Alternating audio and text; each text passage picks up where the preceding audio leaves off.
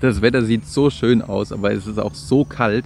Deswegen werde ich versuchen, meine Einleitung zum heutigen Thema und zum heutigen Gastreferenten so kurz wie möglich zu halten. Und zwar geht es heute um Videospiele und Psychotherapie. Ein Thema, wo man zunächst mal sagen würde, es passt eigentlich gar nicht zusammen.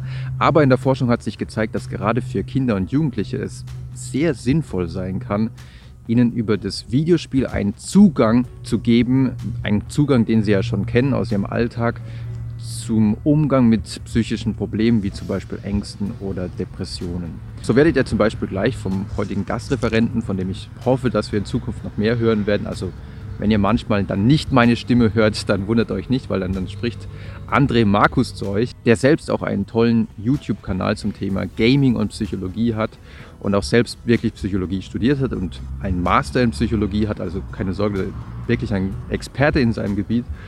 Und Ihr werdet jetzt gleich hören, dass zum Beispiel mit dem Computerspiel Sparks den Kindern und Jugendlichen die Möglichkeit gegeben wird, im Rahmen des Computerspiels Atemtechniken zu erlernen oder negative Gedanken mit Feuerbällen abzuschießen oder Gedanken umzustrukturieren, also die kognitive Umstrukturierung, die kognitive Neubewertung, die man aus der traditionellen Psychotherapie kennt, wird da in das Computerspiel integriert. Also wirklich eine sehr, sehr clevere Herangehensweise.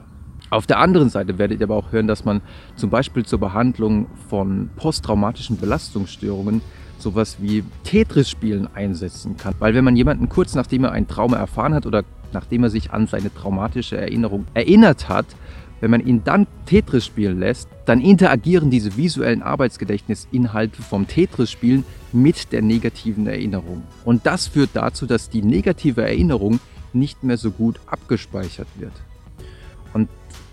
Das wiederum führt dazu, dass man nicht so häufig von diesen Flashbacks an die negative Erinnerung heimgesucht wird. Und das ist etwas, was man bei posttraumatischen Belastungsstörungen auf jeden Fall erreichen möchte in der Psychotherapie, dass diese intrusiven Erinnerungen, die einen immer wieder heimsuchen an das negative Ereignis, dass diese intrusiven Erinnerungen nicht mehr so häufig auftreten. Aber das war jetzt nur die kurze Einleitung von mir.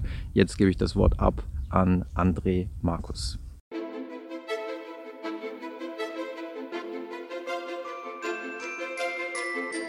Äh, zugegeben, Videospiele hatten es in der Vergangenheit nicht leicht und standen unter keinem guten Licht. Zum einen sollen sie uns emotional abstumpfen und zum anderen auch aggressiver werden lassen. Doch zum Glück ist der Blick auf Games heute sehr viel differenzierter. Wissenschaftler gehen sogar davon aus, dass Videospiele Kindern, Jugendlichen und auch älteren Erwachsenen bei der Bewältigung psychischer Störungen helfen könnte. Wie genau das gehen soll und ob das tatsächlich stimmt, schauen wir uns jetzt mal im Behandlungskontext von posttraumatischen Belastungsstörungen an.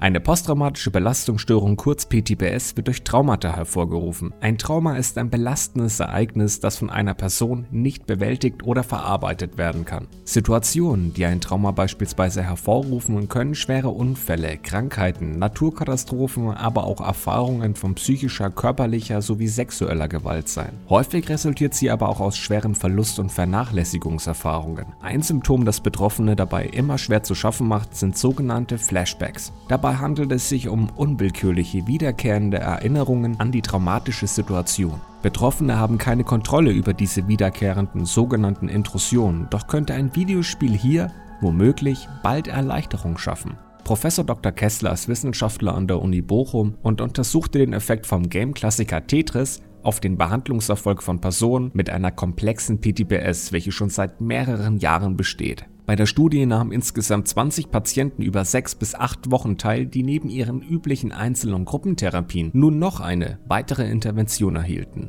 Einmal pro Woche sollten Sie Ihre belastenden Erinnerungen auf ein Blatt Papier schreiben, dieses im Anschluss zerreißen und das ohne über den Inhalt zu sprechen. Anschließend spielten sie für 25 Minuten das Spiel Tetris. Was Forscher über die nächsten Tagen und Wochen beobachten konnten, war bemerkenswert. Die Häufigkeit der Flashbacks, auf die sich der Patient fokussierte, ging deutlich zurück. Nicht fokussierte Flashback-Inhalte suchten die Patienten dagegen mit relativ konstanter Häufigkeit weiterhin auf. Insgesamt ging die Anzahl der Flashbacks von fokussierten Situationen um durchschnittlich 64% zurück, die von nicht fokussierten Situationen nur um 2011. Die Wissenschaftler vermuten, dass der Behandlungserfolg durch die Interferenz bei der Verarbeitung im Gehirn zustande kommen könnte. Möglicherweise beanspruchen traumatische Gedächtnisinhalte und das Spielen von Tetris gleiche Gehirnregionen, wodurch die Gedächtnisspur dann labiler wird. Es ist also zu hoffen, dass aus diesem Tetris-Effekt bald eine Behandlung ableitbar sein könnte, die ganz sicher zwar keine Therapie ersetzen kann, aber Leute, die auf einen Therapieplatz warten, deutlich entlasten könnten. Aber womöglich hilft nicht nur Tetris bei der Bewältigung psychischer Störungen. Das Videospiel, das ich euch nun vorstellen möchte, nennt sich Sparks und soll Kindern und Jugendlichen bei der Bewältigung von Depressionen helfen. Sparks ist ein Fantasy-Rollenspiel, in dem man über sieben Level hinweg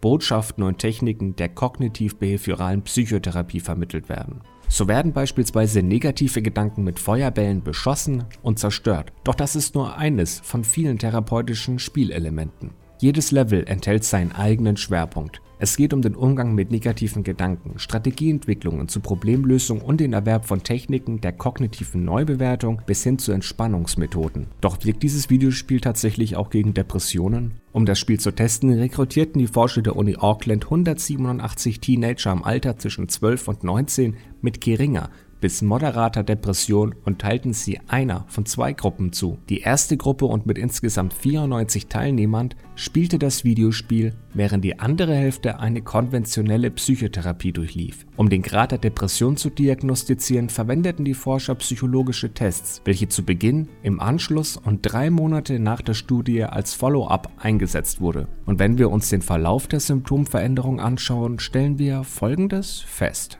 In beiden Gruppen, also jene mit Psychotherapie und auch jene, die das Videospiel gespielt haben, sind die depressiven Symptomatiken über die Zeit circa um ein Drittel gesunken. Die Wirkung und der Erfolg beider Interventionen unterscheiden sich kaum, doch lässt das Videospiel bessere Behandlungstendenzen zu, denn insgesamt haben sich 44% der Sparks-Spieler vollständig von ihrer Depression erholt, während es bei der Kontrollgruppe mit der klassischen Psychotherapie nur 26% waren. Das Videospiel hat also einen genauso guten bis tendenziell sogar sogar besseren Effekt gegen depressive Symptomatiken und hat die Lebensqualität von Teenagern erhöhen können. Das Spiel stellt damit ein interessantes Werkzeug für Therapeuten dar und könnte ein zukunftsweisendes Modell für Psychologen und der hausärztlichen Versorgung sein, um Personen schnell entlasten zu können.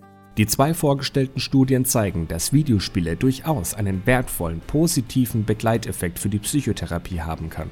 Da Videospiele nahezu überall spielbar sind, sind diese auch eine sehr viel flexiblere und wahrscheinlich auch eher spaßbringendere Interventionsmethode als die traditionellen Verfahren. Und da Studien zufolge ohnehin knapp zwei Drittel der Weltbevölkerung regelmäßig zockt, wäre der Einbezug von Games sicher keine schwere Aufgabe, sondern für die Psychotherapie vielmehr ein wertvoller Schritt nach vorn.